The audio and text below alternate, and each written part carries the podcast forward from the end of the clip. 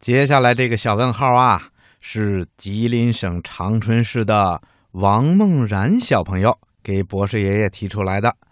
他在来信里说：“博士爷爷您好，我叫王梦然，今年六岁半啦。我有一个小问号想问问您，就是梦是怎么产生的呢？”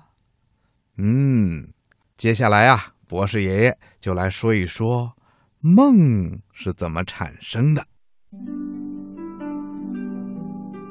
听广播的小朋友，你知道吗？人的大脑啊，是咱们人体的司令部，里面有很多的部门，它指挥着人体各种器官的活动，工作啊特别的繁忙。我们醒着的时候。大脑的各个部门都处于工作状态，所以啊，人能够思考，能够运动。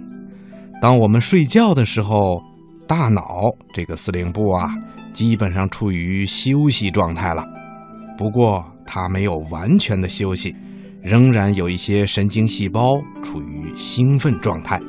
所以啊，我们的大脑仍然能够感觉和思考。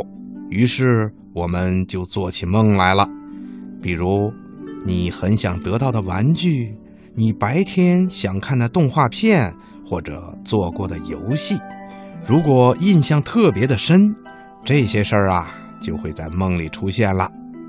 我们做的梦啊，一般有两种，一种是醒了以后还能够记得，另一种呢是醒了以后就完全忘记了。假如我们从梦中醒来的时候还能把梦的内容记得清楚，这就表明刚才那一觉你没有睡得很熟。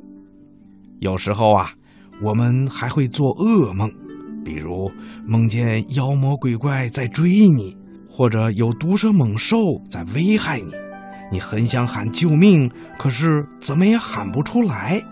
这呀。一般就是我们白天看了恐怖的电影或者听了恐怖的故事的缘故，还有可能是你睡觉的姿势不好，呼吸不畅通，或者手压住了胸口等等等等。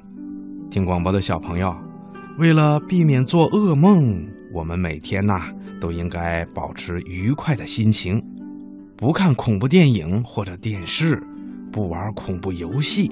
睡觉的时候呢，身体呀要向右侧躺着。其实啊，做梦是人体的一种自然生理现象，这并不奇怪。不光我们人类会做梦，就连很多动物啊也会做梦呢。听广播的小朋友，你听明白了吗？